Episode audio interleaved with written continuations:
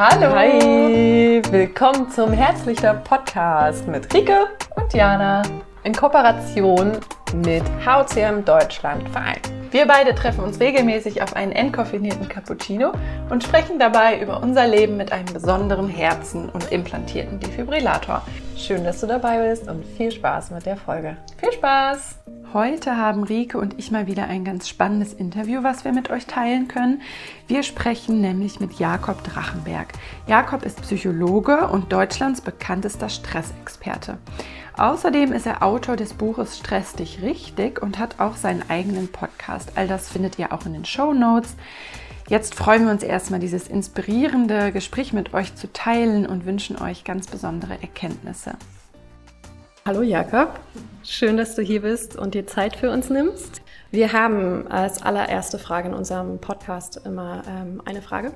Und zwar, wenn dein Herz eine Farbe hätte, was denkst du, welche Farbe hätte dein Herz? Wie bei jedem wird erstmal rot assoziiert. Das wäre es, glaube ich, auch. Oder vielleicht blau. Blau könnte ich mir auch gut vorstellen. Mhm. Verbindest du was Bestimmtes mit der Farbe blau? Ähm, weiß nicht, ich denke irgendwie an die Geschichte mit so blauen, blauem Blut, hat man ja früher so zu Adeligen gesagt. Mhm. Ähm, das war, glaube ich, deshalb, wenn die Geschichte stimmt, dass man die Adern, die sind ja von außen blau und die hat man bei denen halt gesehen, weil sie nicht im Dreck gespielt haben äh, oder im Dreck gearbeitet haben wie die Bauern. Deswegen dachte man, Adelige hätten blaues Blut. Aber, ne? Aber man bei den Bauern das nicht gesehen hat. Und so komme ich irgendwie auf Blau und Herz und Adern und so. Ah, okay, ja. verstehe. Also das Royale. Genau, das Royale. Fühlst du dich als ein royaler Mensch? Ich meine, du hast ja auch voll den coolen Namen, also Drachenberg. Das ja, ey, das von, das von haben wir nicht, das denken viele so, Jakob von Drachenberg, aber ist es nicht, äh, war ein Schwede, der hat den Namen als Titel verliehen bekommen, weil er einen großen, eine große Schlacht gewonnen hat. Ja. Ja, der Ur-Ur-Ur-Uropa. genau, und wir sind heute hier, ähm, um mit dir über das Thema Stress zu reden, weil das so im Prinzip deine Expertise ist oder das Gebiet, auf dem du dich halt spezialisiert hast. Wie ist es dazu gekommen, dass du dich auf dieses Thema ähm, so spezialisiert hast oder das für dich zu so einem Herzensthema geworden ist? Mhm. Ähm, ja, das ist irgendwie in mein Leben gekommen und zwar sehr lange sehr, sehr positiv. Also bis ich 23 Jahre alt war, habe ich Leistungssport betrieben, ähm, Wasserball und wir waren eine ziemlich coole Truppe und ähm, dann wurde aus dem Hobbyprojekt irgendwie Leistungssport. Auf einmal haben wir dreimal deutscher Jugendmeister geworden. Ich war da auch Kapitän von der Mannschaft, also immer so irgendwie mit Anspruch. Und wenn irgendwas mit Führung war, dann war ich da auch irgendwie so organisch mit dabei.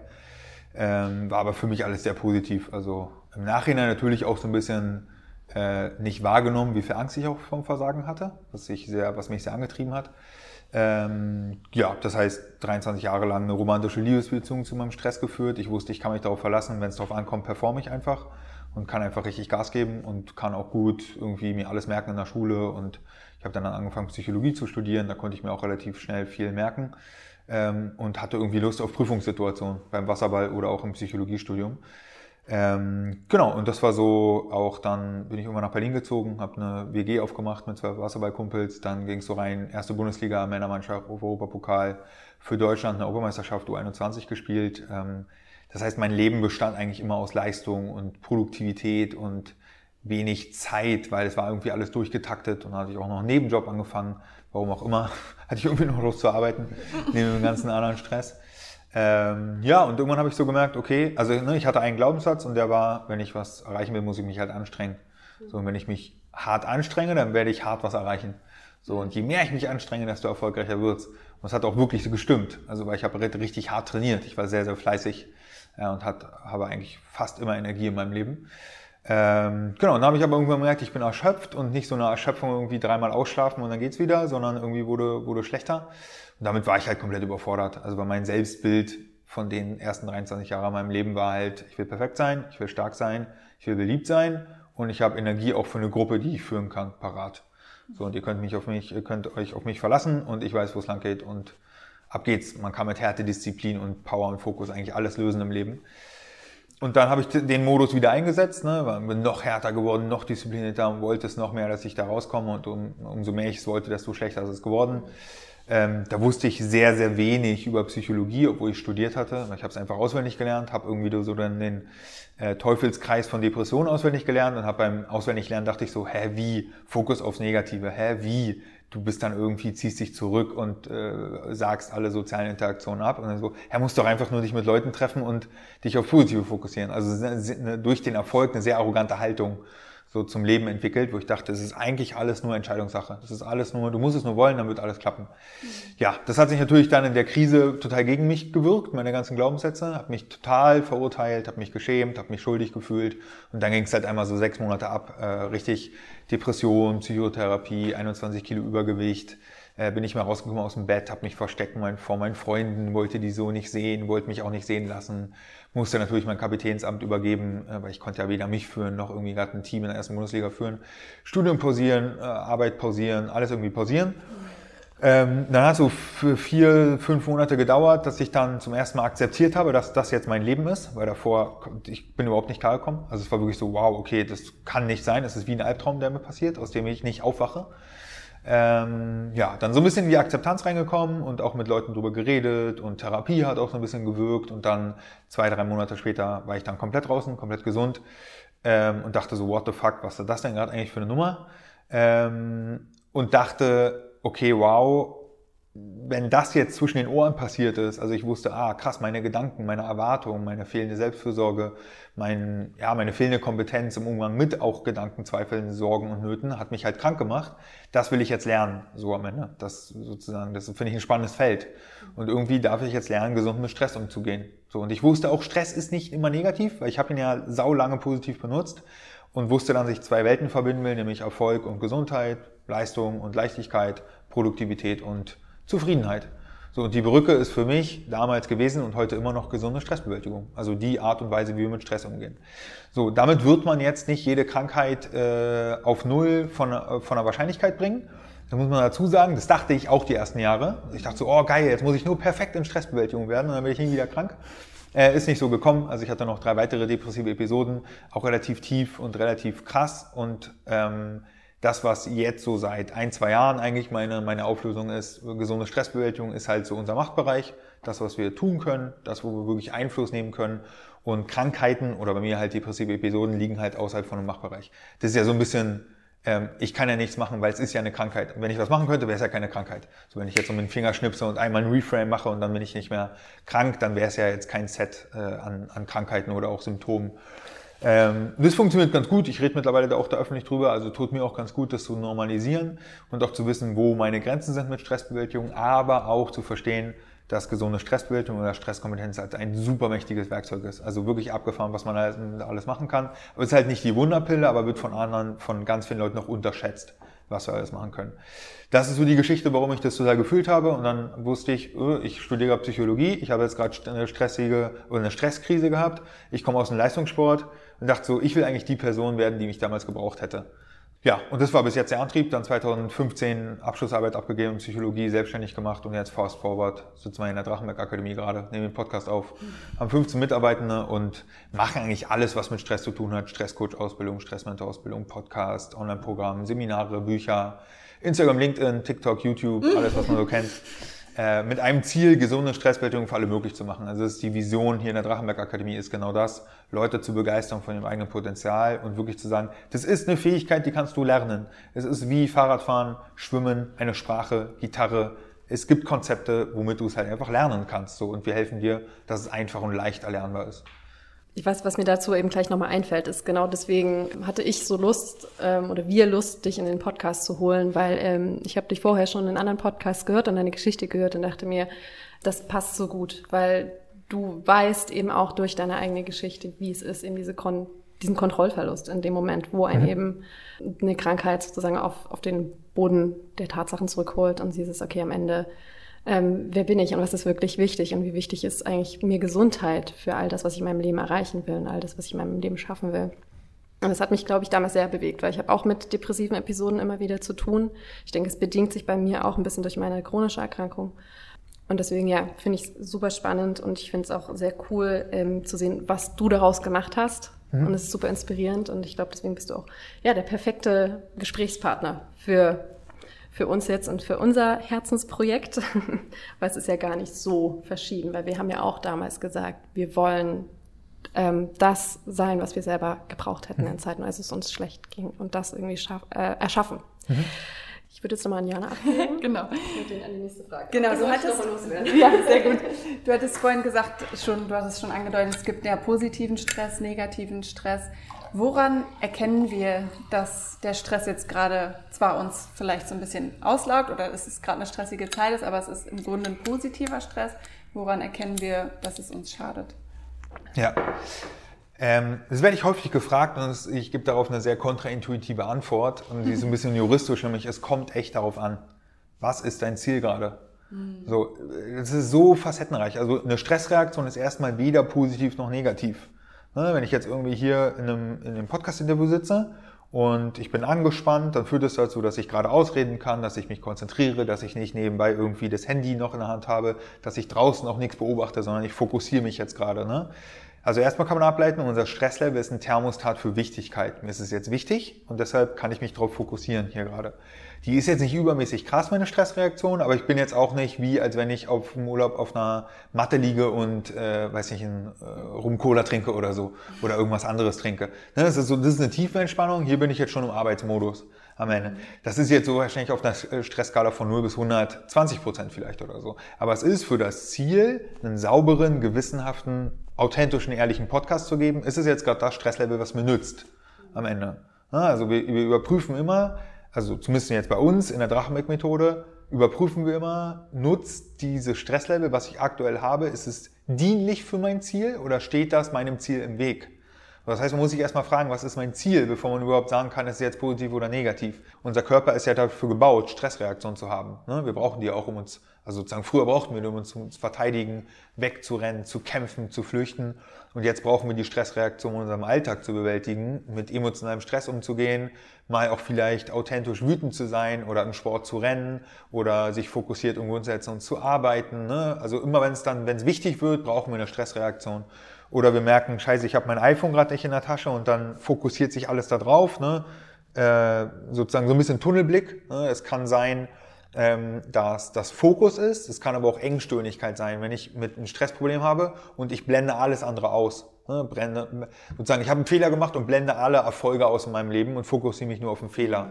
So, und bei dem iPhone wäre es so, okay, ich habe das jetzt, finde das nicht, merke sofort, ich bin gestresst und suche das dann halt überall, scanne alles ab wie ein, wie ein wilder Typ, um mein iPhone zu finden. Ja, wahrscheinlich werde ich schneller so finden, als wenn ich irgendwie sage, ja, ich gucke da halt in einer Stunde danach, weil so wichtig ist es mir nicht. Mhm. Genau, also zusammenfassend kann man echt auch sagen, es kommt darauf an, negativ und positiver Stress. Und ein wichtiges Konzept, was ich entwickelt habe, ist das Stressdreieck. Stressdreieck ist immer wieder die Frage, Wonach entscheidet das System denn, wie hoch das Stresslevel jetzt ist? Weil das System mit unserem Stresslevel will ja immer unser Bestes. Unser Gehirn sagt jetzt nicht, ach, ich stress dich mal so, weil ich dich ärgern will, sondern unser Gehirn, unser Gehirn glaubt ja, dass das jetzt gut ist und eine sinnvolle Reaktion. Und das Gehirn bewertet drei Elemente, ist mir irgendwann mal aufgefallen. Nämlich die Situation, dann die eigenen Ressourcen und was erwarte ich eigentlich gerade? Also was soll jetzt eigentlich passieren? So, und jetzt kann man sagen, äh, am Montag kommt eine E-Mail rein, äh, wir sind irgendwie fresh vom Wochenende, haben, sind aufgeladen, sind motiviert. Äh, die Erwartung ist, dass wir einen perfekten Job machen, womit auch immer.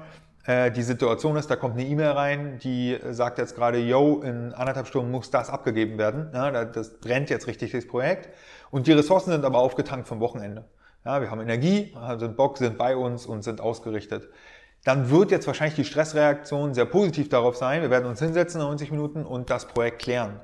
So, dasselbe Spiel am Freitagnachmittag. Die Erwartung ist die, ist die gleiche, beruflicher Erfolg. Situation ist auch die gleiche. E-Mail kommt rein, in 90 Minuten muss was passieren.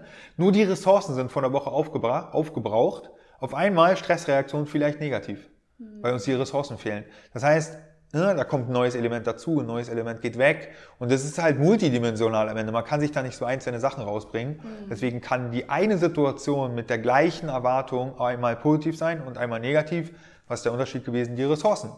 Oder, keine Ahnung, Situation ist gleich geblieben, E-Mail war die gleiche, Ressourcen waren die gleiche, nur die Erwartung hat sich verändert. Einmal war sie so, oh, fuck, das muss irgendwie perfekt laufen. Und die andere Person hat innerlich gekündigt, sagt so, naja, ich mache es jetzt mal so, wie es irgendwie passt und dann wird schon alles irgendwie gut gehen. So, ne? Ihr seht, man nimmt sich einzelne Bausteine rein in der raus in der Stressbewältigung und dann kann man erst eine Aussage treffen, ob positiv oder negativ. Ich weiß, der gesellschaftliche Wunsch geht zur Vereinfachung. Wir probieren es ja auch schon zu vereinfachen, ne? aber es ist dann noch nicht so schwarz-weiß. Ne? Mhm. Das ist ja nicht, äh, positiver Stress, positiver Stress, positiver Stress, positiver Stress, zack, negativer, negativer, sondern es ist ja ein Kontinuum am Ende, was durchläuft, genau wie Gesundheit auch ein Kontinuum darstellt.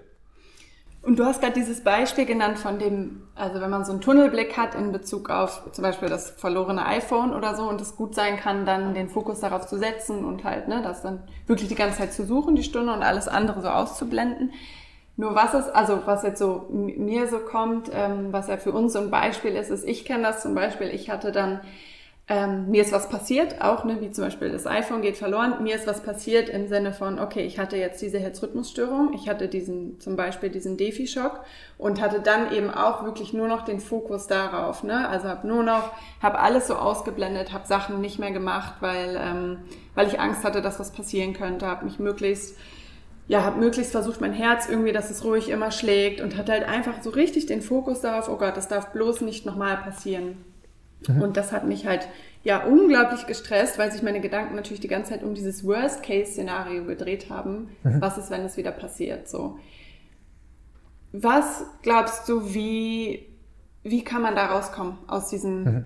ja, aus diesem Fokus, aus diesem Tunnelblick, der einen so stresst und letztendlich ja auch das Leben total einschränkt und mhm. total, ähm, ja, man sich so auf das Negative einfach fokussiert, einfach nur mit Angst rumläuft oder viel mit Angst mhm. rumläuft. Genau, dazu muss man ein Konzept verstehen. Und ich habe jetzt ja die chronische Erkrankung nicht, ne? also immer aus der Perspektive, ähm, ich kenne schon chronische Erkrankungen, wie depressive Episoden, aber ich habe jetzt nichts mit dem Herzen so. Ne? Ähm, aber so, also das Konzept lebt davon, dass wir uns eine Sache klar machen werden müssen, nämlich, dass wir es gelernt haben in der Gesellschaft, wenn uns etwas wichtig ist, dann bringen wir viel Aufmerksamkeit drauf und viel Wichtigkeit und viel Bedeutung führt immer zum Ziel. Das haben wir damals ja schon in der Schule gelernt. Irgendwie, ja, keine Ahnung, weiß ich nicht, Sachkunde, dritte Klasse, okay. Dann sagt irgendwann die Lehrerin, das ist super wichtig, was jetzt hier in Sachkunde rauskommt in der Klassenarbeit, weil diese Note, die Halbjahresnote von der dritten Klasse, kleiner Jakob, die ist wichtig für deinen Job. Ich so, oh krass, wenn die wichtig für meinen Job ist, dann lerne ich jetzt mal. Habe ich mich hingesetzt, habe hab das gelernt, habe eine Eins geschrieben und dann waren alle zufrieden. Oder die Eltern haben gesagt, ey, es ist uns wichtig, dass du eine gute Note schreibst. Das heißt, wir sind erstmal über Wichtigkeit gesteuert und haben irgendwann gelernt, dass wenn ich ein Problem habe, muss ich die Wichtigkeit erhöhen von dem Ding und die Bedeutung erhöhen und dann ist das die Lösung. Manchmal ist das wirklich so. Da brauchen die Leute mal ein bisschen Wichtigkeit und Bedeutung. In, den, in, den, in der Vielzahl der Stressfälle haben die Leute zu viel Wichtigkeit und zu viel Bedeutung drauf. Und das muss man jetzt erstmal fast schon philosophisch verstehen mit einem, mit einem lebenswichtigen Thema. Ja? Jetzt mit dieser chronischen Erkrankung mehr Wichtigkeit auf das Thema raufzubringen, ergibt nicht mehr Vorteile. Jetzt habe ich ein wichtiges Thema, was, was auch ultra wichtig ist, logischerweise, es geht jetzt um Leben und Tod. Gerade weil es mir so wichtig ist, muss ich ein bisschen die Wichtigkeit und Bedeutung davon rausnehmen, um mein Stresslevel auch einfach zu senken. Na, weil sonst führt die übertriebene Wichtigkeit dazu, dass es wahrscheinlicher wieder auftritt. Das ist immer so, wenn wir eine Sache übertreiben und ins Extrem gehen, kriegen wir das Gegenteil von dem, was wir haben wollen. In dem Moment wäre es, ich will eigentlich gesund sein. Die Ableitung ist vom Gehirn, ah, wenn ich jetzt Gesundheit, äh, gesund sein will, dann muss ich immer wieder überprüfen, wie es mir geht. Ich muss immer alles im Blick behalten, ich muss mich einschränken, ich muss immer daran denken und es meint das Gehirn ja nicht böse. Es übertreibt aber in der Art so sehr, dass alles, die Lebensfreude wird ausgeblendet, die Entspannung wird, wird, wird gar nicht möglich, weil man halt immer so in Halb-Acht-Stellung da lauert. Weiß ich nicht, äh, es gibt die leichten Momente nicht, wenn man sich einschränkt, man, äh, weiß nicht, ist total im Kopf, total rational, lässt vielleicht die Gefühlsebene nicht zu. Und das, das muss man einfach umschalten für sich, und zwar relativ radikal, zu verstehen, dass man ein bisschen die Bedeutung rausnimmt aus dem Thema Gesundheit. Das war bei mir genau das gleiche Spiel. Gesundheit war halt so das Allerheiligste, was ich hatte. Und ich dachte, die, die beste Gesundheit kriege ich darüber, dass ich halt wirklich auf meine Gesundheit achte. Und ja, man muss auch auf die Gesundheit achten, aber wenn links das Problem liegt, äh, dass man permanent über Gesundheit, Krankheit nachdenkt, dann ist nicht rechts die Lösung, dass ich sage, Gesundheit ist mir scheißegal, sondern das Pendel in die Mitte pendeln lassen. Also alles das gewissenhaft mitnehmen, was man machen kann. Da gibt es wahrscheinlich eine ganze Checkliste, die man irgendwie durchgehen kann, wo man sagt, das sollte man machen, das, das, das, das, das auch. Und jetzt habe ich das alles abgearbeitet, jetzt lasse ich mal los, in dem Wissen, dass dieses Loslassen und die Entspannung und die Emotionalität ein bisschen rausnehmen, das Beste ist, was ich für mein Herz gerade machen kann. Aber wie genau schafft, schafft man das, diese Wichtigkeit so rauszunehmen, wenn der Fokus da so stark drauf ist? Also was gibt es da für Strategien oder für Möglichkeiten, da, ja, da wirklich von wegzukommen? Ja, also erstmal knallhart ist Wissen, dass unser Thermostat, sozusagen unser Stresslevel-Thermostat für Wichtigkeit ist und die, die Wichtigkeit erhöhen und die Bedeutung und die Dramatik und die Katastrophisierung erhöhen ist nicht die richtige Strategie, das ist sogar die falsche Strategie. So, ich gehe mal davon aus, dass alle eh jetzt das wichtig sind, dass man es auch gespiegelt bekommt. Man hat eher das Problem, dass man es zu wichtig nimmt, als zu entspannt am Ende. Zu entspannt sollte man es auch nicht nehmen, aber sich das einmal zu erklären, okay, mein Gehirn denkt gerade, ich muss es super, super wichtig nehmen und super dramatisch und super katastrophal und eine hohe Bedeutung draufbringen, weil mein Gott, es geht um Leben und Tod. Geht es auch. Und das ist fast so eine Art buddhistische Haltung, dann zu sagen, okay, alles klar, hören wir mal runter, ich gebe jetzt alles, was ich kann, mehr kann ich gerade nicht machen und je mehr ich drüber nachdenke, desto schlechter ist es für mein Herz. Das muss man einfach nur einmal, den Denkfehler muss man entlarven und wirklich sagen, ich lasse auch nicht die Leute damit im Stich, sondern es ist meine Verantwortung, Lebensfreude zu empfinden. Es ist meine Verantwortung, mich auch mal abzulenken. Ich meine Verantwortung, mir klarzumachen, ich bin nicht der einzige Mensch im Universum und alles dreht sich um mich und äh, sozusagen meine, wenn ich einmal irgendwie ein bisschen Probleme habe jetzt, wir reden jetzt nicht vom Tod, sondern von ein paar Einschränkungen, dann ist das auch jetzt keine Katastrophe. Jeder hat hier sein kleines Päckchen zu tragen oder auch sein großes Päckchen zu tragen und sich selber einfach nicht so ernst zu nehmen sozusagen so eine Art Spiel daraus zu machen. Ich weiß, da kommt Leben und Tod rein. Ja, deswegen meinte ich, ich habe sozusagen die Erkrankung nicht. Aber zum Beispiel bei mir ist das, ist das ganz wichtig gewesen in meiner Prävention und in meiner Therapie und in all den Themen, die ich gemacht habe, zu wissen, das kann wieder passieren. Und es ist sogar sehr wahrscheinlich, dass es wieder passiert, aber ein bisschen die Angst davor zu verlieren am Ende. Weil ich ja jetzt auch schon das regelmäßig hatte und weiß, ich komme da einfach wieder raus. Und jetzt habt ihr im Vorfeld über den Defi geredet, das ist ja Weltklasse. So, jetzt kann man ja wirklich solche Strategien mitgeben, wo man sagt, der Defi wird euch den Arsch retten am Ende. So, vor, weißt du, wann gibt's das Ding? Seit 20, 30, 40 Jahren vielleicht oder so. Das heißt, geil, dass ihr in der heutigen Zeit geboren worden seid, weil das, das ist einfach das Beste. Da komme ich ja mit der besten, äh, mit dem besten Mindset nicht hinterher, was der Defi für euch tun kann. So. Und diesen emotionalen Abstand sich zu erlauben, also, man muss sich auch abgrenzen mit dem vom Umfeld, weil das Umfeld sagt ja auch, oh Gott, das ist alles so krass und nein, das ist so wichtig und pass auf dich auf und so. Und das selber zu verstehen, die meinen das alle richtig, richtig gut, aber die schieben uns noch mehr in die Bedeutung von Krankheit und Gesundheit rein. Und das hilft uns nicht mehr weiter. Ja, Gesundheit ist ja so ein bisschen fast so eine Religion geworden in der Gesellschaft, wo es immer um Gesundheit geht, um Vitalität, um, weiß nicht, frisch sein, motiviert sein, stark sein. Und es ist einfach mal ein bisschen entlarven zu sagen, pass auf, ich gebe hier mein Bestes. Ja, ich tue mal so, als wenn es ein Spiel wäre, was ich von Level zu Level spielen kann. Aber ich weiß einfach, ich muss die Wichtigkeit reduzieren von dem Thema, gerade weil es mir wichtig ist. Und das ist so unglaublich kontraintuitiv, aber es ist die einzige Chance, wie wir rauskommen aus dem Stress und sich selber nicht so ernst nehmen. Und am Ende, weiß nicht, ob man so sagen kann, ich habe jetzt noch keine Person verloren, die mit dem Thema unterwegs war, aber auch Leben und Tod nicht so ernst nehmen. Ja, mal übergeordnet, wir sind hier auf einem blauen Planeten, der rast rasant um eine, um eine Sonne rum. Wir sind eh irgendwann vergessen. Also sozusagen mal übertrieben gesagt, ist das, was wir jetzt hier haben, einfach das größte Geschenk, was wir genießen dürfen. Und es gibt Leute, weiß ich nicht, mein, mein Uropa oder mein Uropa, keine Ahnung. Ich, ich weiß nicht, wer er war. Ich weiß nicht, was er für Probleme hatte. Ich weiß noch nicht mal, wie alt er geworden ist. Und das ist mein eigener Stammbaum. Das heißt, ein bisschen die Bedeutung, also sozusagen, ich sage dazu mal positive Bedeutungslosigkeit. Mhm eigentlich hat nichts im Leben Bedeutung. Ja, vielleicht ist es auch Chaos-Theorie und das hier ist eh alles totaler Zufall, was passiert. Und wir können einfach so ein bisschen ordnen und vielleicht gibt es auch einen übergeordneten Plan. Wir können eigentlich gar nichts machen, wer an mhm. Schicksal glaubt. Aber so ein bisschen so sich selber zuzulegen und zu sagen, okay, ich habe jetzt das, ich wünschte, es wäre anders, ist jetzt aber nicht so. Ich muss jetzt mal radikale Akzeptanz walten lassen. Ja, so ist das jetzt einfach. Das ist mein Thema. Ich darf mich jetzt damit beschäftigen. Und am Ende gibt es ja auch viele Sachen, die ich machen kann. So, und diese übergeordnete Strategie von der positiven Bedeutungslosigkeit ähm, ist halt deshalb so unglaublich wichtig, weil wir können entscheiden, was im Leben Bedeutung hat für uns.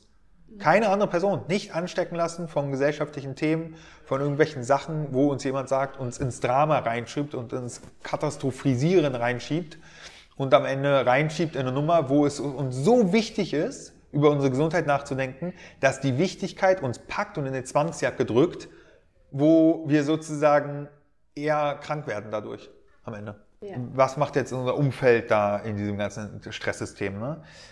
Wir wachsen ja manchmal auf in dem, in dem Feld, dass wir wissen, unseren Eltern geht's gut, wenn es uns gut geht am Ende. Wenn ich jetzt als junge erwachsene Person oder als erwachsene Person, egal wie alt oder jung, ähm, krank bin, dann ist es ja an sich schon mal eine Herausforderung. Aber wenn ich jetzt noch glaube, andere Leute sind traurig, weil ich jetzt gerade krank bin, habe ich ja sozusagen Verantwortung, nicht nur Verantwortung, sondern Überverantwortung, dass ich jetzt denke, oh, ich muss jetzt irgendwie alles perfekt machen, sonst sind irgendwie Leute um mich herum traurig und die sind verzweifelt. Wir sind nicht für das Lebensglück zuständig von unseren Mitmenschen. Einfach Hut wieder absetzen, um sich selber kümmern. Das bringt auch einfach keine Punkte. Ja, da muss man sich wirklich von abgrenzen, weil das kann noch mehr in diese ganze Krankheit reintreiben, noch mehr in perfektionistisch, ähm, perfektionistische Handlungen übermünden. Und am Ende ist es auch viel zu viel Druck. Ja, die Person, wir, wir können uns erstmal um uns selber kümmern und wenn wir da noch Ressourcen haben, mit den Leuten ein bisschen quatschen, aber nicht zu viel drüber nachdenken, dass da Leute traurig sind, Leute verzweifelt sind, Leute irgendwie sich Sorgen machen und so. Das ist einfach nicht unser Business. Mhm. Ja, wir haben genug mit unserem eigenen Herzen zu tun. Jetzt spreche ich so für die Gruppe von Betroffenen. Ähm, wirklich abgrenzen, auch wirklich klar sagen, pass auf, lass uns mal bitte das Thema wechseln. Ich kann jetzt einfach über das Thema gerade nicht mehr reden. Du musst mir jetzt vertrauen, dass ich hier das Beste mache. Ich will ja auch einfach leben. Das musst du mir jetzt einfach mal glauben. Und es ist gut gemeint, aber lass uns mal auch andere Themen finden, weil jetzt nächster gedanklicher Trick. Die Krankheit ist Teil von meinem Leben, aber ich bin mehr als die Krankheit. Wir verfallen bei Krankheit relativ regelmäßig in so einen Absolutismus rein. Es ist halt der Alkoholiker ja, wow, der Alkoholiker ist vielleicht irgendwie noch Papa, der hat noch ein Hobby, der hat noch äh, eine Lieblingssportart und, äh, weiß ich nicht, noch irgendwelche Interessen. So, aber ein Teil seiner Persönlichkeit hat natürlich eine Alkoholsucht. Aber es ist ja nicht der Alkoholiker. So, oder der Depressive oder, weiß nicht, der XYZ. So, da auch rauszukommen, zu sagen, okay, das ist ein wichtiges Thema, es prägt mich auch, aber in die Ressourcenorientierung reinzugehen, ähm, ja, mein Leben besteht noch aus weiteren Facetten, die ich auch aktivieren kann, wo ich auch sozusagen einen gesunden Mix finden darf am Ende. Hm. Ja, finde ich super spannend, dass du das jetzt nochmal ansprichst, weil das kenne ich persönlich auch sehr, sehr gut, dieses Gefühl der, ähm, was gerade angesprochen ist, dieses, dass man dann so überverantwortlich wird. Mhm. Eigentlich man, ist man gerade mit ähm, so einer Erkrankung in der Position, dass man sich eigentlich in manchen Momenten voll rausnehmen müsste und voll bei sich sein müsste und darauf achten müsste. Aber ja, genau das, was du sagst, als Kind lernt man, also wenn man als Kind damit groß geworden ist, ähm, sowas bei mir, mein innerer Glaubenssatz war so, ich darf keine Belastung sein, mhm. weil ich gesehen habe, was es mit meinem Umfeld macht. Und dann aber, ähm, ja, finde ich es aber genauso wichtig, deswegen darüber zu sprechen, diese Anteile in uns äh, zu erkennen, die uns dann in solchen Momenten stressen, weil ja, du hast einen Moment, die geht's nicht gut und wie oft ich das runtergeschluckt habe, um das nicht zu zeigen, weil ich Angst davor hatte, jemand anderen damit zu stressen und mich dann selber gestresst habe. Ey, es war lange, lange Zeit ein Thema von mir und ich glaube, das hängt mir auch immer noch immer wieder nach. Ähm, genau, was mir aber auf jeden Fall sehr, sehr geholfen hat, und da wollte ich jetzt gerne nochmal mit dir drüber sprechen, ist einfach, mich besser zu verstehen. Und ähm, manchmal hilft es auch einfach zu verstehen, was ist eigentlich Stress in unserem Körper was passiert da? Mhm. Ähm, da würde ich jetzt gerne noch mit dir drüber sprechen, weil ich finde, am Ende ist es ja klar, es sind unsere Gedanken, die am Ende dann eben auch ähm, Gefühle in uns auslösen, die dann Stoffwechselvorgänge in unserem Körper auslösen. Kannst du noch mal kurz ähm, einfach für eben, um dieses, um ein besseres Wissen dafür ähm, oder ein besseres Verständnis dafür zu entwickeln, einmal erklären, was passiert in unserem Körper, wenn wir mhm. Stress ausgesetzen über längere Zeit und was können wir wiederum tun, um diese Stresseffekte in unserem Körper, die uns irgendwann ja mal schaden können, mhm. ähm, sozusagen wieder auszubalancieren. Ja. Äh, genau, also um die Motivation so hoch zu halten zum Thema Stressbewältigung, ich habe ein bisschen gegoogelt, äh, gerade im Vorfeld, und da stand wirklich, dass 50 Prozent der Ärzte als Tipp Nummer eins empfehlen, Stress zu reduzieren bei Herzrhythmusstörungen. Fand ich total krass. Weiß nicht, ob ihr es kennt. Aber äh, ist es wirklich so, dass es äh, empfohlen wird?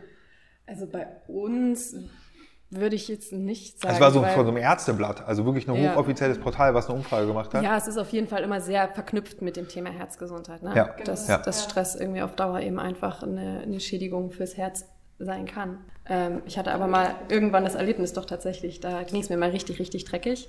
Und ich hatte ähm, rund um die Herzrhythmusstörung über ein Jahr lang. Und es war eigentlich eine depressive Episode, aber mein Körper hat es dadurch ausgedrückt. Es war eine mhm. Somatisierungsstörung. Und irgendwann hat dann ein Arzt zu mir gesagt, Sie sehen ganz schön gestresst aus. Mhm.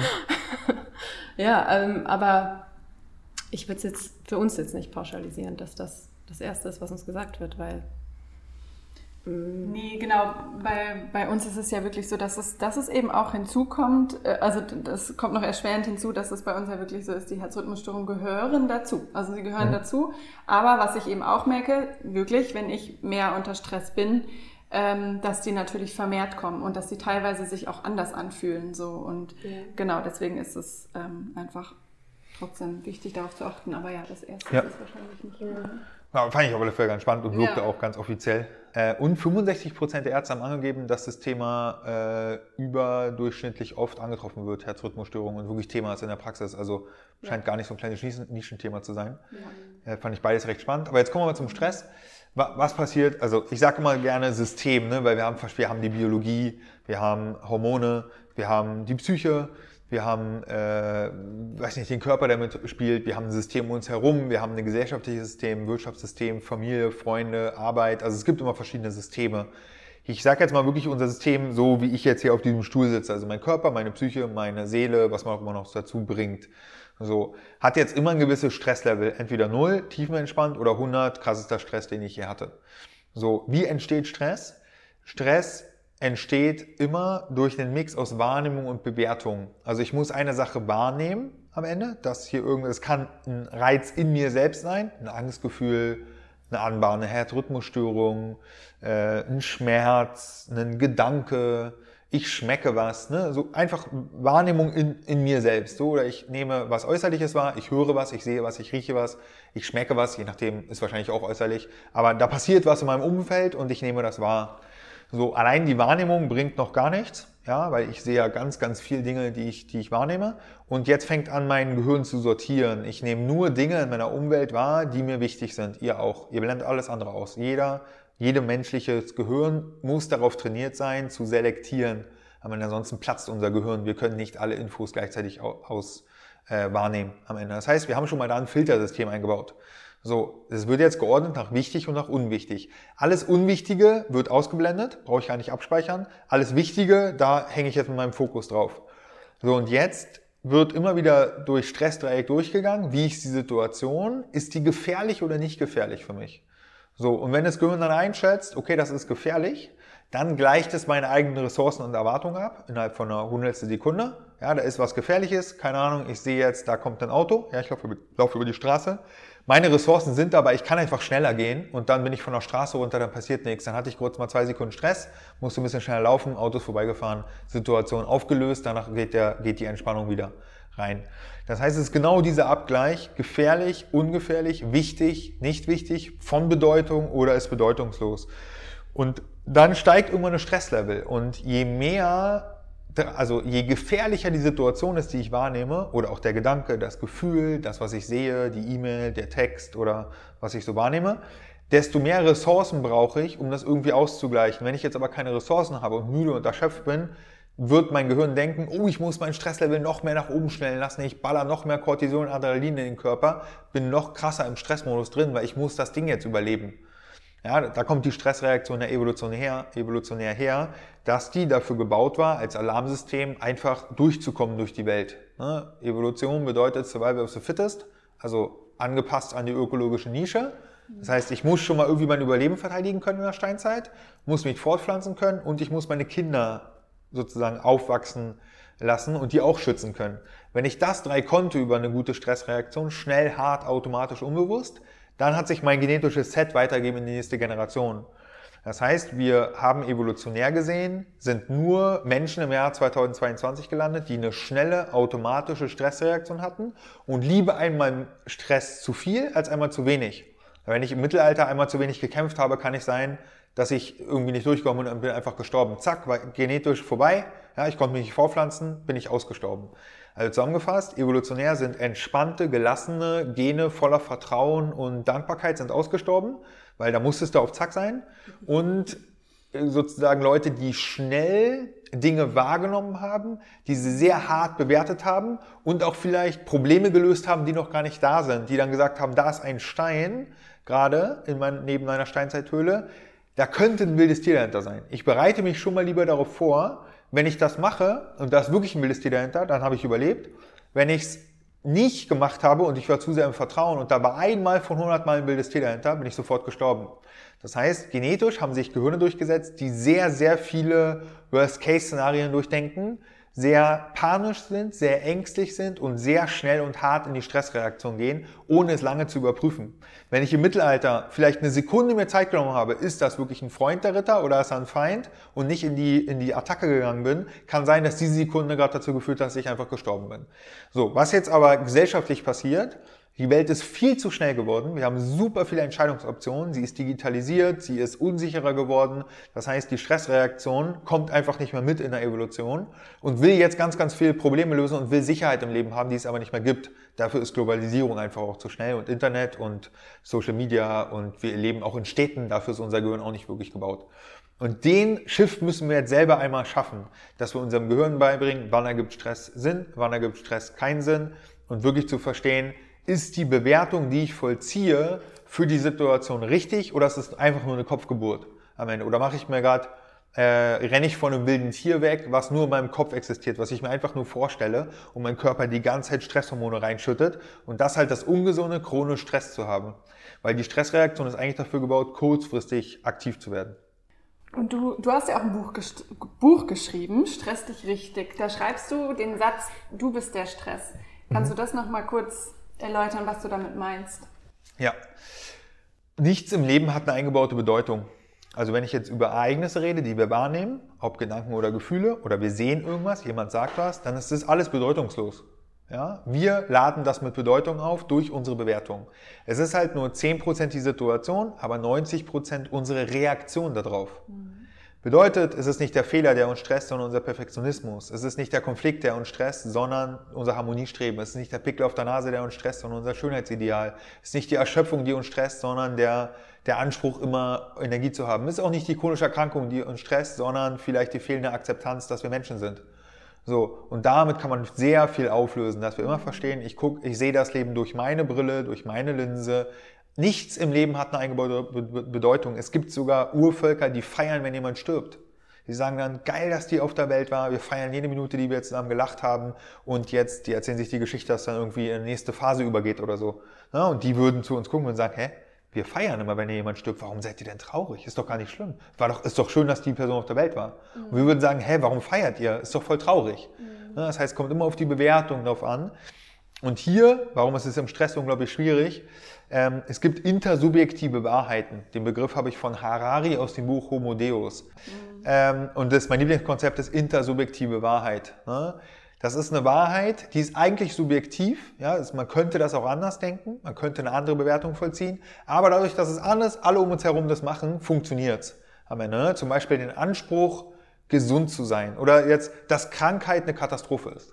So, das muss nicht sein. Also Krankheit ist erstmal nur Krankheit. Ja, dann kann ich gerade nichts machen und bin vielleicht auch nicht so richtig auf der Höhe und habe Einschränkungen körperlich oder psychisch. So, aber daran ist doch erstmal nichts schlimm. Mhm. So, das heißt, auch da, die Krankheit ist nicht das Problem. Die Vulnerabilität, die Anfälligkeit ist nicht das Problem, sondern dass ich gern was anderes hätte am Ende und diesen Konflikt nicht auflösen kann. Die Krankheit wird immer die Krankheit bleiben. Ich kann dir vielleicht ein bisschen ne, gut einordnen, mich therapieren und irgendwie gut darauf vorbereiten. Und irgendwann ist die beste Therapie einfach zu sagen, ich bin ein fucking Mensch, wir haben ja einfach diverse Themen und äh, das einfach in mein Leben integrieren. Mhm. So oder keine Ahnung, äh, das gleiche mit äh, intersubjektiven Wahrheiten, äh, dass Angst was Schlechtes ist. Angst ist nichts Schlechtes.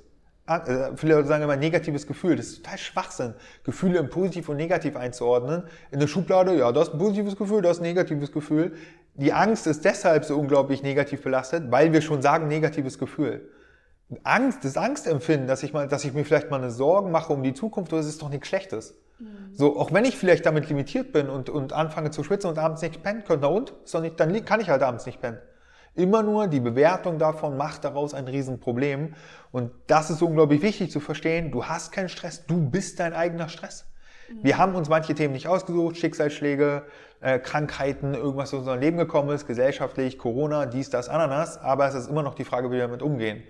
Und natürlich will unser Gehirn richtig sein und guckt sich erstmal um, wie die Gruppe darüber denkt. Und die Gruppe sagt, oh Gott, das ist alles so dramatisch, das ist alles so katastrophal und doch, oh nein, wir sind alle so traurig. Sagt man, das ist anscheinend das, wie man sich verhält in der Gesellschaft. Dann übernimmt man das, man spiegelt das, man hat Role Models, man wurde konditioniert, wurde erzogen und dann hat, kriegt man irgendwann mit, das ist richtig, das ist gut, so will ich sein, ich will richtig und gut sein. Auch das war natürlich ein massiver Evolutionsvorteil, sich an eine Gruppe anzupassen. Im Denken, Handeln und in den Bewertungen, weil dann wurde ich da nicht rausgeschmissen. Wenn ich gesagt habe, naja, ihr könnt jetzt ja alle Bären pflücken oder äh, Mammut jagen, ich mache mein eigenes Ding, ich probiere mal Feuer zu kreieren, obwohl ihr noch gar nicht wisst, was Feuer ist, dann wurde man vielleicht irgendwann rausgeworfen, weil die gesagt haben, du machst hier nicht mit. Wir versorgen dich nicht mehr. Das heißt, der Evolutionsvorteil, auch hier Anpassung mit der Gruppe mitmachen, eigentlich nicht auffallen und der Mehrheit folgen. Und wenn ich der Mehrheit folge, dann lande ich in dem Thema Normopathie. Ja, Normopathie ist die Krankheit der Masse. Die Mehrheit der Gesellschaft bewegt sich nicht richtig, also fast überhaupt nicht. Die Mehrheit der Gesellschaft ernährt sich nicht gesund. Die Mehrheit der Gesellschaft kann nicht gut mit Stress umgehen. Die Mehrheit der Gesellschaft hat innerlich gekündigt. Das heißt, es ergibt keinen Sinn, die, der Masse zu folgen, weil die Masse nicht gesund ist. Mhm. Zumindest jetzt Verständnis. Also je nachdem, was gesund krank ist. Die sind halt arbeitsfähig. Wow. Aber Gesundheit ist ja mehr als die Abwesenheit von Krankheit am Ende. So. Und das muss man halt verstehen und dafür braucht man radikale Verantwortung, dass auch deine Eltern da nichts für können und die Gesellschaft da auch nichts für kann, wenn du am Ende Bewertungen vollziehst, die du nur vollziehst aus Tradition, die du nicht hinterfragst, dich nicht reflektierst. Und deswegen brauchen wir ein erwachsenes, konstruktives Ich. Es ist meine Bewertung, es ist meine Linse, es ist meine Geschichte, die ich auf eine Situation raufbringe. Und ich darf gerade verstehen, dass ich nicht im erwachsenen, konstruktiven Ich bin, sondern ich habe eine Erfahrung gemacht mit sieben, als siebenjähriges Mädchen, was ich jetzt wieder raushole. Ich muss verstehen, das ist die Vergangenheit, jetzt ist jetzt und ich brauche jetzt Glaubenssätze, Bewertungen, Stories, Mindset, die mir jetzt helfen am Ende. Und ich darf mich damit beschäftigen, was da passiert ist. Über Coaching, über Therapie, über Familienaufstellung, über Impulse, über Persönlichkeitsentwicklung, über Stressbewältigung. Die Tools sind ja alle da. Aber ich werde sozusagen mit der Schuldzuweisung nach außen, halte ich mich noch weiter in der Reaktivität drin. Und das ist richtig stressig, wenn ich wichtige Themen habe und nichts machen kann, gefühlt. Mhm. Am Ende. Ja. Ja, und ich finde, dieses Du bist der Stress und, und das, was du jetzt alles so ähm, ausführlich schön erklärt hast, es gibt ja auch einfach nochmal so letzten Endes die, die Macht darüber, das halt wirklich verändern zu können. Also wirklich, wie du sagst, in diese Selbstverantwortung zu gehen und wie viele Menschen halt den Stress wirklich von außen einfach sehen oder wahrnehmen ne? und immer sagen, boah, das stresst mich, das stresst mich, das stresst mich. Aber letzten Endes die eigene Entscheidung zu treffen, okay, dann lasse ich das halt zum Beispiel los oder dann mache ich das halt anders. Da, ja, das ist so, Mm, also das wäre ein schöner Weg, wenn da viel mehr hin, viel mehr Leute hinkommen und nicht so sehr alles im Außen halt suchen äh, und denken, alle anderen sind schuld, nur, nur ich halt nicht oder die Diagnose ist schuld oder was auch immer oder mein Herz ist schuld. Ne? Also das kenne ich auch so, dass äh, man ja auch oft dazu neigt oder ich auch dazu ähm, geneigt habe, wie du schon sagst, weil man eben auch in so aufwächst, dass man so leicht dann in so eine Opferhaltung halt kommt. Ne? Ich, ich bin hier die kranke Person, ich bin die Kranke, ich habe das kranke Herz, auf mich muss aufgepasst werden. so ne? Und da wieder rauszukommen und zu merken, boah, nee, das ist gar nicht so. Natürlich habe ich das und wie wir auch schon drüber gesprochen haben, aber es ist auch nur ein Anteil von mir. Es ist ein kleiner Aspekt, ja, ich habe das und ich habe halt noch so viel mehr, was ich irgendwie bin und geben kann. So. Mhm. Warum sind ganz viele Leute ja, in dieser erlernten Hilflosigkeit drin, weil es halt auch super bequem ist. Ja. Ne, am Ende, ich muss mich nicht mit mir selber beschäftigen, ich muss nicht an Themen ran, die vielleicht traurig sind, wo ich verzweifelt bin, wo ich äh, am Ende Verantwortung für nehmen muss, weil die Leute Verantwortung mit Schuld verwechseln. Es geht hier nicht um zu Schuldzuweisung. Es geht auch nicht darum, durch die Welt zu laufen, du bist schuld, der Stress ist schuld, ich bin schuld, mein Glaubenssatz ist schuld, mein Herz ist schuld. Das bringt überhaupt keine Punkte, sich mit Schuld zu beschäftigen, weil so Schuld ein Machtinstrument ist, was man aus der Kirche kennt, wo wir irgendwie sagen, ja, du bist mit Schuld geboren, dann musst du einen Ablassbrief kaufen und dann bist du nicht mehr schuldig. So, und das ist eigentlich dafür gebaut, uns so ein bisschen klein zu halten, ne? Schuld. Schuld bringt nicht viele Punkte. Was? Also sozusagen, in meiner Welt ist man nur schuldig, wenn man absichtlich was falsch gemacht hat. Dann bist du schuld. Also wenn deine Eltern wollten, dass, äh, dass du in der Opferrolle landest und du chronisch unzufrieden bist, weil du dich immer extern vergleichst oder es allen recht machen willst und äh, nicht gelernt hast, dich abzugrenzen. Wenn die das wirklich wollten, dann sind deine Eltern schuld. Wenn sie ihr Bestes gegeben hatten, ihre eigenen Themen einfach hatten, auch gestresst waren und überlastet waren, dann äh, sozusagen sind sie nicht schuld, aber du bist jetzt in der Verantwortung, daraus das Beste zu machen. Ne? Wir haben eine neuronale Plastizität. Unser Gehirn kann sich jeden Tag ändern. Ne? Selbst wenn wir 110 Jahre alt werden, können wir am letzten Mal noch einen kleinen Reframe machen von perfekt auf bestmöglich. Das ist alles möglich. Das ist doch geil. So, und das heißt, du bist auch nicht schuld, wenn du jetzt anfängst, die Verantwortung zu übernehmen. Aber klar, Verantwortung ist anstrengend, weil wenn du jetzt was machst, Veränderung anstrebst, optimierst, sagst, pass auf, du grenzt dich ab, nicht immer Ja und Amen sagen, du machst, fängst an, ein eigenes Ding zu machen und merkst, uiuiui, ich übernehme die Verantwortung, meine eigenen Bedürfnisse mit den Erwartungen von anderen Menschen irgendwie in Balance zu bringen. So, weil das der einzige Weg ist, wie wir voranschreiten können. Komplette Anpassung ist scheiße und kompletter Egoismus ist auch scheiße. Wir dürfen das Ding in der Mitte irgendwie lösen. Mit der Verantwortung geht einher, dass es anstrengend ist, weil wir brauchen Bewusstsein dafür, was sind meine Werte, was sind meine Bedürfnisse, was ist die Stressgeschichte, die ich mir gerade erzähle, die mich klein macht, wie komme ich raus, wer kann mir helfen, wie kann ich mentalen oder körperlichen Stressabbau betreiben und tast, man tastet sich so ein bisschen ran, ist im Unbekannten, ne, das liegt so ein bisschen außerhalb unserer Komfortzone, ähm, das kostet Energie, aber die ist ja super gut investiert. Das ist halt der einzige Weg, um da rauszukommen. Ansonsten bist du immer abhängig vom Außen am Ende. Und das geht auch ab einem gewissen Punkt einfach gar nicht mehr, weil es ist Zufall. Und hier, wer nicht handelt, wird behandelt. Wenn du selber nicht für dich einstehst, das ist Zufall, ob die Leute das machen. Und wenn das Umfeld jetzt in dem speziellen chronischen Erkrankungsfall super sorgsam ist, drücken die dich auch in eine Kindrolle rein. Du bist am Ende in der reaktiven Rolle. Ach, Arme und oh ja, können wir noch das machen. Das ist ja, das ist ja pure Liebe. Das ist ja pure Wertschätzung. Aber es ist halt einfach nicht so schlau, sich da reindrücken zu lassen, sondern auch zu sagen, pass auf, ja, verstehe ich alles, ich bin eine erwachsene, konstruktive Frau, Mann oder ein Kind, was hier schon relativ erwachsen ist, ähm, und ich mache das schon.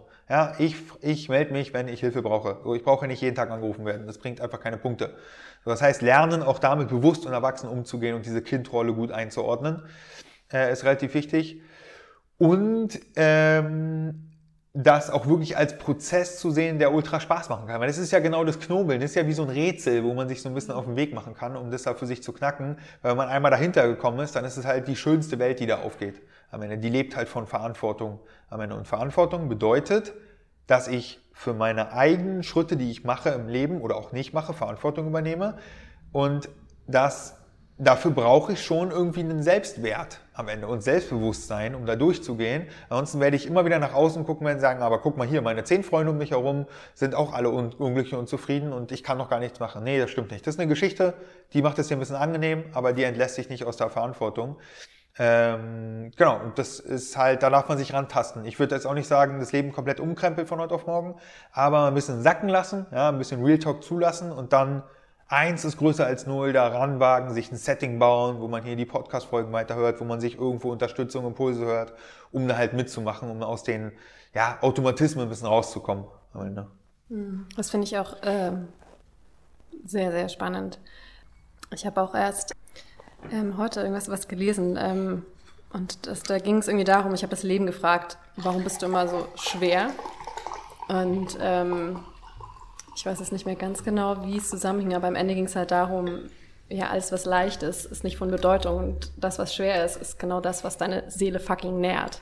Mhm. Weil es geht ja darum, in die Selbsterfahrung zu gehen. Und ich glaube, gerade solche Grenzerfahrungen, wie jetzt zum Beispiel auch eine Krankheit, sind das, die uns eben in Kontakt bringen mit echt krassen Scheiß. Mhm. Und uns dazu zwingen, uns mal mit, mit uns selber zu beschäftigen. Und ich glaube, das ist genau dieser Turn, den wir kriegen müssen, dieses genau, was wir jetzt immer wieder gesagt haben, weg vom Außen hin zu uns. Was, was kann ich hier lernen? Und vielleicht auch sogar so eine Krankheit und so ein, ja, vielleicht was in unserer Gesellschaft als was ganz Schlimmes betrachtet wird, ins Krankenhaus zu müssen und all das durchmachen zu müssen, einfach auch als eine krasse Erfahrung einfach zu sehen. Du mhm. erfährst gerade irgendwie was, was Besonderes. Du erfährst vielleicht zu überleben. Du erfährst vielleicht, wie stark dein Körper ist. Ne? Und das versuchen wir auch immer wieder und immer wieder den Menschen zu sagen. Du hast kein kein krankes Herz, du hast ein besonderes Herz. Mhm. Und der Fakt, dass du hier stehst und ähm, atmest und lebst und dich damit auseinandersetzt, zeigt, wie stark es eigentlich ist und wie stark du eigentlich bist. Also einfach diese Mindshifts immer wieder zu kriegen. Ja. Ähm, genau, wir wollten jetzt dich noch fragen, was so deine persönlichen Top 5 sind bei, bei akuten Stress. Ähm, ja. Mhm. Und ich bin jetzt aber fast so, weil, weil am letzten Endes glaube ich, was jetzt immer wieder im Interview durchkam, ist so dieses, es gibt halt nicht diese, hier sind jetzt diese Top 5 bei Stress. Oh doch, die gibt's. Die gibt's auch, können wir machen. Aber irgendwie, was bei mir gerade durchkommt, ist, am Ende ist es ja nicht so dieses, es gibt ja nicht dieses Geheimrezept, weil es gibt Aha. ja auch nicht diesen einen Stress, oder? Ja. Ähm, Genau, aber vielleicht trotzdem. ja, ich kann es natürlich verknappen, ne? Das ist ja auch ja. gut, mal fünf Dinger rauszuknallen, aber ich glaube, das ist jetzt auch rübergekommen. Das Thema ist, sehr ja. einzigartig, sehr individuell, sehr besonders. Ja. Es geht nur über eigene Verantwortung, über ja. sich selber spüren, über selber Verbindung zu sich aufbauen. Ansonsten weiß man noch nicht, wann man welche Strategien ansetzen soll mhm. am Ende. Ne? Und das Wichtigste ist, wir können hier die besten Werkzeuge der Welt besprechen, dass die Selbstfürsorge und die Selbstliebe übernimmt, dass man es halt für sich selber macht am Ende. Und alleine Selbstfürsorge und gerade wenn es einem schlecht geht, der beste Freund und die beste Freundin zu sein und nicht der schärfste Kritiker, Wenn, wenn das alleine beherzigt wird, das wäre mein Tipp Nummer eins, wirklich empathisch, fürsorglich mit sich selber reden am Ende. Egal was man denkt, egal was man fühlt, da wirklich so mit reinzugehen. Äh, wäre Nummer eins. Nummer zwei ist mentaler Stressabbau. Das ist halt einfach ähm, Akzeptanz und Annahme. Am Ende kann uns alles passieren im Leben. Ähm, oder sozusagen alles auf der Range von, dass wir danach weiter am Leben sind. Ähm, und es darf auch alles sein. Das gehört zum Leben dazu. So, aber wenn wir dagegen kämpfen und in den Widerstand gehen, dann haben wir halt Stress. Und wenn wir es annehmen und akzeptieren und sagen, ich darf so sein, meine Mitmenschen dürfen so sein, die Gesellschaft darf so sein, mein Herz darf so sein, ich darf das denken, ich darf das fühlen, dann laden wir sozusagen das Leben ein, die Lebendigkeit zu, zu uns kommen zu lassen und dann sind wir halt Menschen. So am Ende. So und so ist, so ist es. Wir können und wir, wir würden so gerne im Ego alles kontrollieren und alles so haben, wie wir es haben wollen. Aber es ist ja auch, wäre ja auch total scheiße, wenn alles so klappt, wie wir, wie wir es haben wollen, weil dann wäre die ganze Aufregung weg und auch vielleicht ein paar Überraschungen weniger. Und das ist doch irgendwie das, wie das Leben funktioniert. Das ist ein dynamischer Prozess aus Sachen, manche Sachen klappen sehr gut, die wir uns vor, manche nicht so richtig. Aber dieses, dieses Thema, dass erstmal wenn wir es auch bearbeiten wollen, bevor wir es bearbeiten wollen, müssen wir es annehmen. Und annehmen bedeutet nicht hinnehmen. Das ist ein wichtiger Unterschied. Etwas hinzunehmen ist eine kleine gebückte, räudige Haltung und etwas anzunehmen ist stolze Brust raus, Kraft, Power, gegroundet sein, es integrieren, es ist ein Teil von mir und was kann ich jetzt machen, um weiterzukommen. Und Akzeptanz ist auch nicht Resignation. Ne? Akzeptanz ist wirklich, es ist so wie es ist. Ich würde es auch gerne anders haben, aber deswegen es gibt ja auch das geflügelte Wort, gerade in der Psychiatrie, radikale Akzeptanz. Einfach alles das akzeptieren, wie es gerade da ist. Dann lösen wir den Widerstand auf. Nummer drei wäre, und das passt genau, ich wurde vor einem Monat, ja, genau einen Monat, hatte ich einen Nabelbruch und da musste operiert werden. Und Vollnarkose, OP hat gut geklappt, bin aufgewacht und dann war so ein junger Mann neben mir in dem Doppelzimmer, wo ich aufgewacht bin. Und der ist sozusagen, hat gerade eine Physiotherapie-Einheit bekommen und der hat geschrien wie am Spieß. Also war richtig, richtig krass, also richtig krass gebrüllt. Und die Physiotherapeutin meinte so, pass auf, das tut jetzt schon richtig, richtig weh. Wenn du weiter anspannst und in den Widerstand gehst, werden die Schmerzen größer werden. Du musst dich da rein entspannen. Und ich so, hä, das ist eine ganz schön freche Nummer, das so auszusprechen, aber sie hat recht. Der, die erste Reaktion körperlich und psychisch ist erstmal in den Widerstand zu gehen, in den Krampf zu gehen, in die Abwehrhaltung zu gehen. Und dann hat er sozusagen sich gut, wie es geht, über Atmung entspannen können. Und dann lief das einigermaßen locker durch. Ne? Und der hatte irgendwie zwei verschiedene lange Beine. Also da musste irgendwie ein Bein gekürzt werden oder so. Also auch irgendwie ein voll krasses Ding. Ähm, und das ist mir sehr eindrücklich in Erinnerung geblieben. Und das ist auch wieder kontraintuitiv. Wenn etwas passiert, uns da rein entspannen. Mit Gelassenheit, mit Leichtigkeit, mit Neugier, was da vielleicht, wie ich es jetzt auflösen kann am Ende. Das wäre Nummer drei. Nummer vier, Dankbarkeitstagebuch, Old But Gold, aber ich glaube gerade die Wertschätzung zu, äh, zu sehen, alles, was da noch im Leben läuft. Ne? Wir sind ja auch nicht krank oder gesund, sondern ein Teil, ein Körperteil, eine Gefühlsregion, eine, weiß ich nicht, ein, ein Teil von unserer Psyche ist dann halt gerade krank und der Rest läuft einfach sauber durch. Unsere Lunge funktioniert, wir können sehen, wir können hören, wir können schmecken, wir können laufen, unsere Muskeln funktionieren. Und es ist halt schade, wenn wir das alles als selbstverständlich nehmen, ähm, gerade wenn wir wissen, dass die Dinge ganz oft nur temporär sind. Und Nummer fünf ist, glaube ich, ähm, das ganze Thema äh, Sinn finden. Also immer wenn wir einen Sinn für Dinge finden, dann ist auch wieder Entspannung, weil Sinnlosigkeit stresst enorm. Wenn wir nicht verstehen, warum ist das in mein Leben gekommen und wenn, das war ja ein schöner Reframe, was du gerade gesagt hast, wenn ich gezwungen bin, was dabei zu lernen. Ich muss einfach manche Themen anders äh, beachten als andere Leute und ich werde dann voll der Experte in Resilienz, in Ernährung, in vielleicht auch Stressabbau, Entspannung und ich habe eh keine andere Wahl. Entweder ich nehme es an und glaube, dass es für irgendwas sinnvoll ist und kann vielleicht auch noch was weitergeben, wie ihr das hier im Podcast macht. Der Podcast macht das natürlich großartig und für mich das wirklich als, als Meisterschule annehmen und nicht davor wegrennen. Das ist immer leicht gesagt, ich habe da auch meine eigenen Themen und Erfahrungen mit, aber zusammenfassend, je eher ich was annehme, desto mehr verstehe ich, dass ich gleichzeitig diese eine Einschränkung haben kann und trotzdem eine hohe Lebensfreude und Lebensqualität haben kann. Dass es gleichzeitig geht am Ende.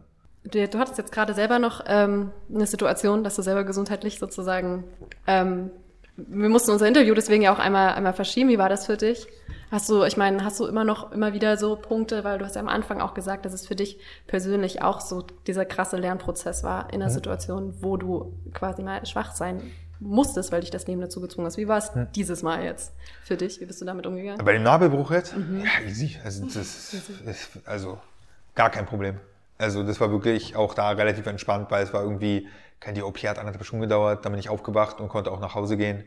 Ein bisschen ja. reduziert jetzt die Tage danach, aber das ist also so körperlich, habe ich damit fast gar kein Ding.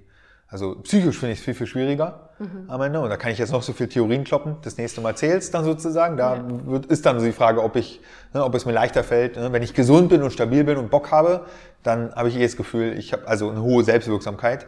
Also Selbstwirksamkeit ist ja das Gefühl, das psychologische Konstrukt, dass ich denke, mit meinem eigenen Verhalten und Denken mein Leben zum Besseren gestalten zu können. Das wollen wir immer wieder aktivieren in den Leuten. Ähm, deswegen war Namenbewuch gar kein Thema. Ich fand es eher nochmal spannend, äh, zu sehen, also pure Dankbarkeit für das System am Ende. Ne? Also so viel passiert in der Gesellschaft, wo wir uns eigentlich fallen lassen können und sagen können, für uns ist gesorgt. Und all die Themen kommen dann auch wieder hoch. Deswegen finde ich es eigentlich fast faszinierend, mal eingeschränkt zu sein, um wieder mit systemischen Ansätzen in Berührung zu kommen, wo man im Alltag, wenn alles tut, die läuft, ja, die vergisst man fast am Ende. Hm, in solchen ja. Momenten merkst du wahrscheinlich auch für dich selber, funktioniert das, was du ja versuchst tagtäglich Menschen weiterzugeben. Und ich glaube, dass wir mit uns selber dann wieder in Kontakt kommen. Ne? Genau, erstmal der Kontakt, aber da, also ich habe ganz andere Stressoren als jetzt irgendwie körperliche Einschränkungen. Es ist für mich eher äh, viel los im Alltag, viele Aufgaben, mhm. viele Kundenprojekte, Führungsaufgaben, Unternehmen aufbauen und so weiter. Das ist, finde ich, viel anstrengender als jetzt irgendwie so ein Nabelbruch. aber das ist, glaube ich, auch dieser Wasserballzeit. Also da hatte ich auch ab und zu mal irgendwie, keine Ahnung, Finger, Knöchel weg, Schulterschmerzen. Also ich kenne das, dass man Einschränkungen hat und ich kann mich auf meinen Körper verlassen dass es in ein paar Wochen wieder gut ist am Ende. Mm, also du hast für dich das Vertrauen, dass es am Ende halt immer wieder gut wird, weil ja. du eben schon immer wieder ja. solche Erfahrungen hattest und dadurch eben, ja, die Erfahrung weißt, es wird wieder gut, du packst ja. das, du wirst es verarbeiten und danach geht es wieder weiter. Genau, wir danken dir sehr für deine Zeit, dass du dir Zeit genommen hast und nutzt natürlich jetzt gerne nochmal ähm, auf diesen Weg auf die Drachenberg Akademie aufmerksam zu machen. Ähm, wie können dich, wenn jetzt da draußen unsere Hörer, Hörerinnen irgendwie Interesse haben, mehr über das Thema Stress, Stressbewältigung ähm, zu lernen? Wo findet man euch? Was, was kannst du an die Hand mit noch geben? Je nachdem, worauf man so Bock hat. Also Podcast, ne? Stärke deine Stresskompetenz ist mein Podcast. Dann ähm, findet man mich auf Social Media, LinkedIn, Instagram, Facebook, YouTube, überall. Wer Lust hat, äh, gesunde Stressbewältigung in einem 8 Wochen Online-Programm zu lernen, kann das bei uns einfach auch machen. Bezuschusst auch sogar die Krankenkasse. Also wenn man gesetzlich versichert ist, der ist zertifiziert, äh, dann kann man das gerne machen. Ansonsten haben wir eine Ausbildung zum Stresscoach und Stressmentor. Das ist ja schon eine Stufe weiter, aber es gab ist auch immer ein größeres Bedürfnis, da sich ausbilden zu lassen, um gestressten Menschen auch zu helfen. Ja, und ansonsten machen wir auch relativ viel für Unternehmen, Vorträge, Workshops, Intervalltrainings. Ähm, ja, aber alles auf drachenberg.de und überall. Jakob Drachenberg. Und ein Buch. Stress und das Buch, stressig, genau. richtig. Ja, fast vergessen. Kann man auch hören, ne? Kann man auch hören, ja. Ist bei Audible und bei Spotify ja. und. Ja. Schön. Genau. Ja, danke euch. Also äh, schön, dass ihr das Thema bearbeitet und da wirklich Mehrwert stiftet. Fand ich sehr, sehr spannend, mal so nischig da reinzugucken. Mhm. Habe ich jetzt auch nicht so oft so äh, diese Ansätze. Ähm, mir hat es großen Spaß gemacht. Vielen Dank. Dankeschön. Wir haben uns auch sehr, sehr gefreut, dass ähm, du zugesagt hast, mit uns das Interview zu führen und dir die Zeit genommen hast. Ähm, ja, das war's von uns, Jana. Genau. Was sagen wir noch so, zum Schluss? Okay. Schon fast vergessen? Ja, ne? schon fast vergessen. Okay, nicht vergessen. Du, du bestimmst den Rhythmus deines Lebens.